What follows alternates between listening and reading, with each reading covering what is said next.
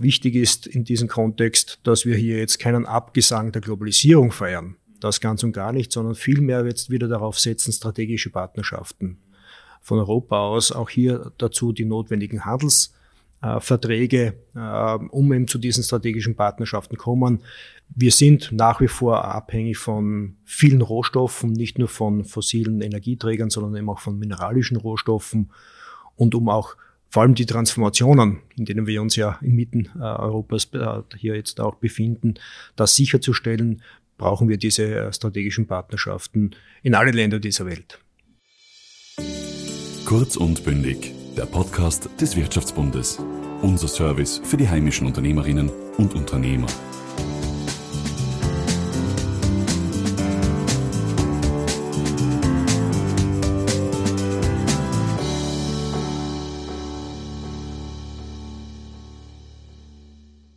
Sehr geehrter Herr Knill, vielen Dank, dass wir heute bei Ihnen sein dürfen.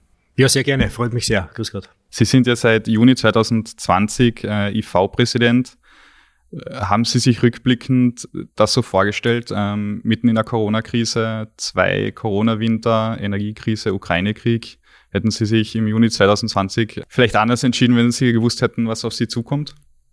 Also in der Tat waren die letzten zwei, zweieinhalb Jahre durchaus sehr herausfordernd. Äh, Sie haben es erwähnt, die Vielzahl der unterschiedlichsten Krisen, die auch die österreichische Industrie auf unterschiedlichste Art und Weise hier betroffen haben. Spannende Zeit, herausfordernde Zeit, aber ich würde die Entscheidung jetzt rückblickend keinesfalls äh, anders treffen wollen, denn es ist gerade jetzt eine extrem wichtige Zeit, die Zukunft zu gestalten, Weichenstellungen voranzutreiben und da haben wir als Interessenvertretung natürlich für den Industriestandort Österreich großes Interesse und ich hoffe, dass ich da einen kleinen Beitrag als Präsident der IV hier beitragen kann. Macht unheimlich Spaß, ist herausfordernd, aber jetzt ist es wichtig und ich glaube, das ist auch etwas, was wir in der Industrie, in den Unternehmen natürlich gewohnt sind, Krisen zu meistern, Krisen zu managen und somit, wenngleich es äh, spannend ist, herausfordernd ist, aber auch klar mit Zuversicht in die Zukunft blickend. Sie kommen ja aus einem erfolgreichen Industrieunternehmen. Was war für Sie der ausschlaggebende Grund, sich auch politisch zu engagieren? Für die Industrie zu engagieren? Es ist nicht politisch, es ist eine Interessenvertretung für den Industrie-Wirtschaftsstandort Österreichs, für die Wettbewerbsfähigkeit unseres Standortes.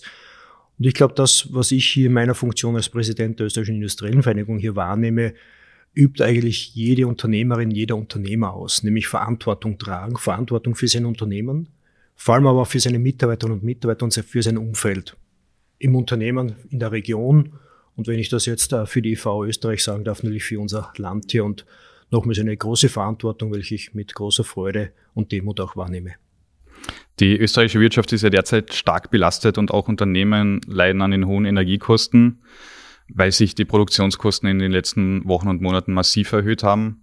Wie sehen Sie die aktuelle Lage für die Industrie und welche Maßnahmen schlagen Sie der österreichischen Politik vor? Also in der Tat ist diese Situation jetzt eine deutlich herausfordernde als wir vielleicht noch zur Covid-Phase, wo die österreichische Industrie durchaus gut durch diese äh, Covid-Pandemie gekommen ist, ist natürlich jetzt nicht nur der Lieferketten-Thematik, die, die Engpässe in den globalen Lieferketten noch nach wie vor eine große Herausforderung, vor allem Zunächst einmal die Energieverfügbarkeit, war anfangs doch die Frage der Verfügbarkeit von Gas, vor allem aufgrund der Situationen äh, mit dem russischen Angriffskrieg auf die Ukraine, gefolgt jetzt von massiv steigenden Energiekosten, welche sich gerade in den letzten Tagen und Wochen ja explosionsartig äh, nach oben gegangen sind. Das führt dazu, dass eine Vielzahl von Unternehmen vor schwerwiegenden Entscheidungen steht im Sinne von Produktionsdrosselung, Produktionsstillstand und damit verbunden Mitarbeiter entweder Kurzarbeit zu setzen oder gar ein frei, äh, freizusetzen. Und das betrifft die österreichische Industrie ganz massiv. Nun zu den möglichen Lösungen und wir brauchen klarerweise Lösungen, die die Ursache bekämpfen. Daher auch ganz klar der Zugang auf europäischer Ebene hier eine Entkoppelung des Strompreises vom Gaspreis, denn das ist und die bekannte Merit Order, die jetzt, äh, glaube ich, mittlerweile äh, hingänglich bekannt ist, der Preisbildungsmechanismus sehr komplex, aber eben hier äh, dafür verantwortlich war, dass vor allem die Energiekosten jetzt so hoch äh, waren in letzter Zeit und sind. Und daher eine klare Entkoppelung, ähnlich dem iberischen Modell, wo der Gaspreis für die Verstromung öffentlich unterstützt wird und damit auch den Strompreis reduziert. Bis das aber auf europäischer Ebene gelöst wird. Und da wissen wir, sind die Interessen der 27 äh, Nationalstaaten durchaus noch etwas unterschiedlich, wird es etwas dauern, wie leider, leider vieles in der Europäischen Union zu lange dauert. Und bis wir dahin sind, brauchen wir natürlich Linderungen äh, auf nationaler Ebene. Und hier sind wir in intensivsten Diskussionen mit der Bundesregierung hinsichtlich Strompreiskompensation und jetzt noch das große offene Paket des Energiekostenzuschusses. Wie sehen Sie die Situation? Durch Corona sind ja schon viele Engpässe ähm, in den Lieferketten entstanden. Wurde es durch den Ukraine-Krieg, ähm, durch den Angriff Russland noch massiv verschärft oder hat sich quasi nur die, die Engpässe der Lieferketten ausgeweitet an andere ähm, Industrieprodukte?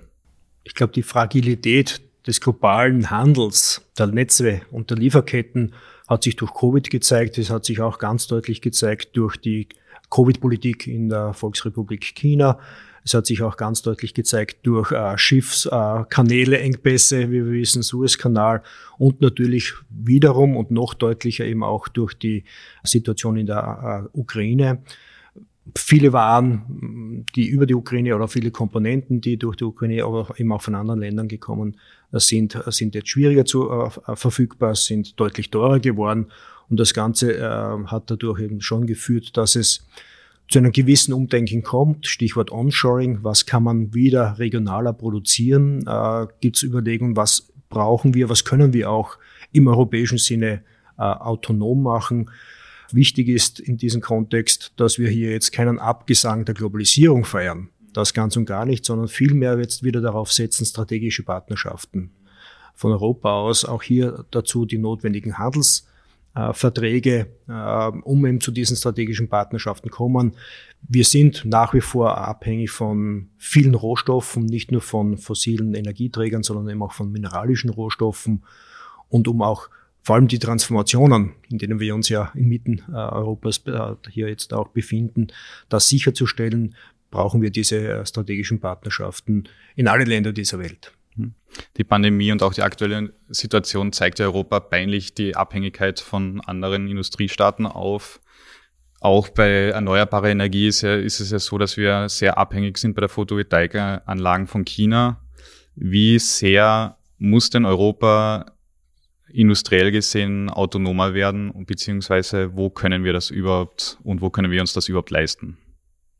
Ich glaube, die Fantasie oder die Illusion der Autarkie, nämlich der völligen Unabhängigkeit und Selbstständigkeit, äh, vor allem in Energiefragen, äh, müssen wir ganz klar ablehnen, ist illusorisch, ist nicht machbar. Daher auch ganz klar nochmals die strategischen Partnerschaften, um zu dieser strategischen Autonomie zu kommen, eben mit Partnerschaften sicherzustellen, dass wir gewisse Rohstoffe oder Energien oder sonstige Materialien, Teile zur Verfügung gestellt bekommen, damit wir einerseits weiterhin an der Transformation arbeiten. Sie haben es richtigerweise angesprochen. Kein Windrad, kein Elektromotor, keine Photovoltaikanlage ohne seltenen Erden, ohne Lithium, ohne etc. Also vielen Elementen, die eben nicht in Europa ausreichend zur Verfügung stehen, daher importiert werden müssen.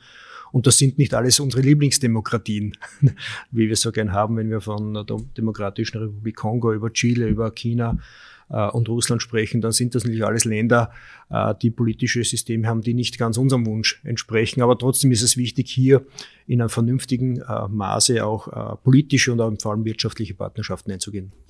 Aber welche neuen Partnerschaften könnten wir denn eingehen, beziehungsweise also im Vergleich zu den althergebrachten, die wir ja bisher pflegen und auch ähm, immer mehr abhängig werden? Oder liegt es einfach in einer Diversifikation von Partnerschaften? Also All Eggs in One Basket wissen wir, ist strategisch nie die beste Lösung. Das haben wir jetzt ja auch schmerzvoll erfahren müssen. Daher ist eine Diversifikation natürlich äh, das Gebot der Stunde. Es gibt Anbieter, vielfache Anbieter auf der ganzen Welt.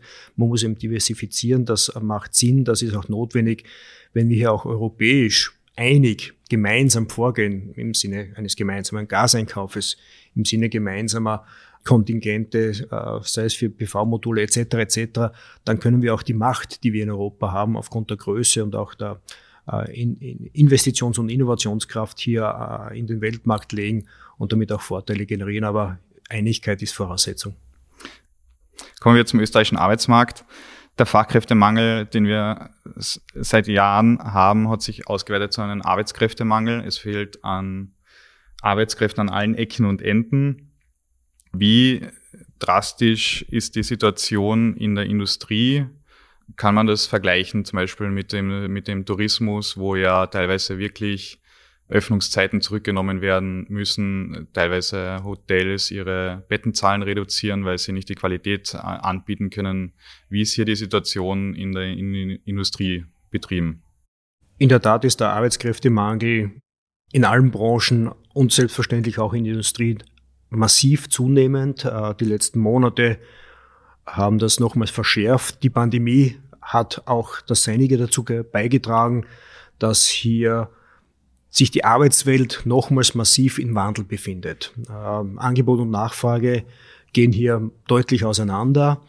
Und so gilt es jetzt durchaus einerseits Anreize zu schaffen, Modelle zu schaffen, die eben das auch wieder besser miteinander äh, vereinen lässt. Die Industrie bietet grundsätzlich extrem attraktive, abwechslungsreiche, spannende und gut bezahlte Jobs mit Perspektiven. Hier gibt es äh, auch sehr viele Programme auf unternehmerischer Ebene, aber eben auch äh, von den Institutionen heraus. Hier vor allem im Ausbildungsbereich, von der dualen Ausbildung hin ja, bis hin ähm, Hotels, Fachhochschulen, Hochschulen hier in Kooperation mit den Industrieunternehmen die neuen Zukunftsjobs und das sind ja eine Vielzahl von neuen äh, Job, äh, Jobs, die da hier auch entstehen und die laufend im Entstehen sind, hier anzubieten wir sind auch daran, das Ganze noch stärker zu incentivieren, denn äh, ganz nach dem Motto, dass sich auch Arbeit natürlich lohnen muss in jeglicher Hinsicht, also in der persönlichen Zufriedenstellung, aber natürlich am Ende auch im Geldbörsel, äh, sind hier durchaus weitere Überlegungen notwendig, damit es da attraktiv und attraktiver wird. Wir haben durchaus viel Potenzial in Österreich, das ungenutzt liegt, sei es im Bereich der Teilzeit, äh, sei es Bereich, im Bereich der, der älteren Arbeitnehmerinnen und Arbeitnehmer. Und wenn das Potenzial hier nicht ausreichend ist, äh, auch das ähm, Prinzip der Rot-Weiß-Rot-Card für den qualifizierten Zuzug nach Österreich. All diese Instrumente müssen wir bestmöglich nutzen, ausbauen, um auch wirklich den Arbeitsmarkt hier weiterhin attraktiv und aufrechtzuerhalten, denn zum einen lebt die österreichische Industrie vom Export. Mehr als 50 Prozent unserer Produkte exportieren. Der Wohlstand basiert auf einer starken industriellen Basis und wenn wir diese nicht aufrechterhalten können, äh, leidet natürlich auch automatisch damit der Wohlstand und das müssen wir und wollen wir natürlich vermeiden. Ähm, was ist aus Ihrer Meinung nach für die österreichische Politik wichtig anzugehen? Ähm, eine Arbeitsmarktreform in Bezug auf ähm, Reform des Arbeitslosengeldes oder bessere Möglichkeiten für Teilzeit? Betreuung von ähm, Kindern, damit auch die, Mütter, die jetzt in Teilzeit arbeiten, vielleicht einen Vollzeitjob annehmen können, beziehungsweise bessere Arbeitsmöglichkeiten für ältere Personen oder die eine offenere Reform der Rot-Weiß-Rot-Card, damit wir auch Fachkräfte aus Drittstaaten bekommen. Wenn man, wenn man so rein, rein wollen würde, was wäre Ihnen wichtiger? Also Sie haben schon angesprochen, es wird ein ganzes Bündel an Maßnahmen notwendig sein. Es beginnt eben bei der Arbeitsmarktreform von äh, Arbeits- und Wirtschaftsminister Kocher ja mh, voll in, in, in Finalisierung, äh, ein systematischer Wechsel.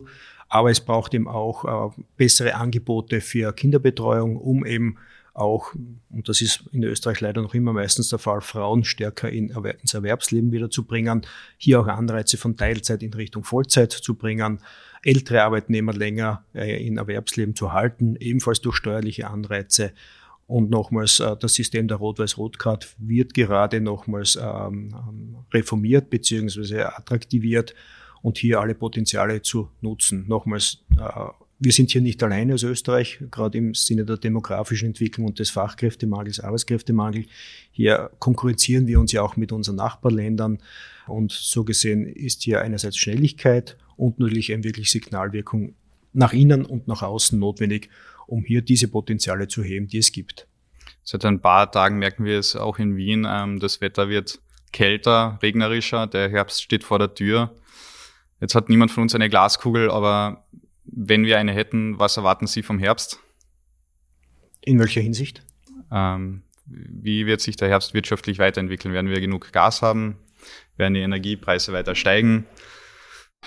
Also die Versorgungssicherheit des Gases für diesen Winter scheint aufgrund der Maßnahmen, die getroffen worden sind, nationaler Natur, gesichert zu sein.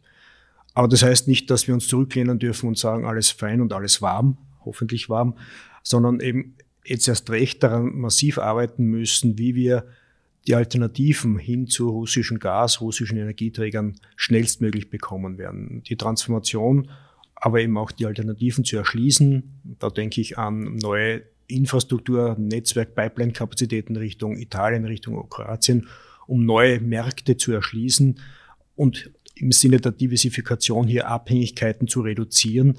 Äh, das muss vorangetrieben werden, denn es kommt auch wieder der nächste Winter oder der übernächste Winter. Und vor allem für die Industrie ist Gas ein wesentliches, äh, ein wesentlicher Energieträger für Prozessschritte.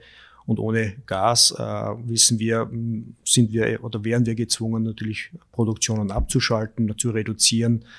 Und so gesehen ist hier die Politik, die Energieministerin schon noch auch im Zugzwang und in der Verantwortung, hier rasch an diesen Alternativen auch zu arbeiten. Es bleibt auf jeden Fall spannend.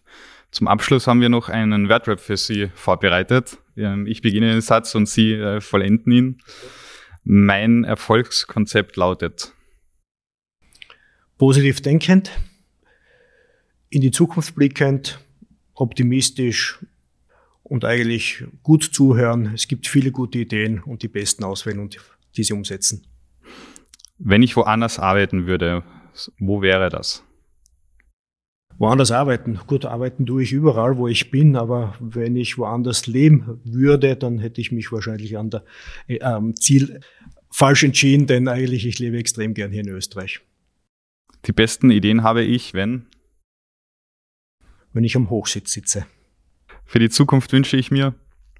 Uh, für mich persönlich weiterhin äh, die Neugierde aufrechtzuerhalten für unsere Gesellschaft vielleicht äh, mehr Optimismus und naja, für die Welt vielleicht weniger Egoismus. Das will ich noch erreichen. Als IV-Präsident die nächsten zwei Jahre und die Krisen, die uns noch bevorstehen, bestmöglich im Sinne eines attraktiven Industrie- und Wirtschaftsstandortes zu meistern. Starker Abschlusssatz.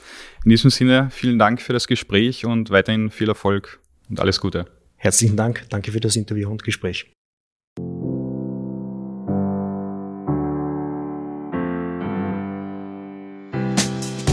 Kurz und bündig.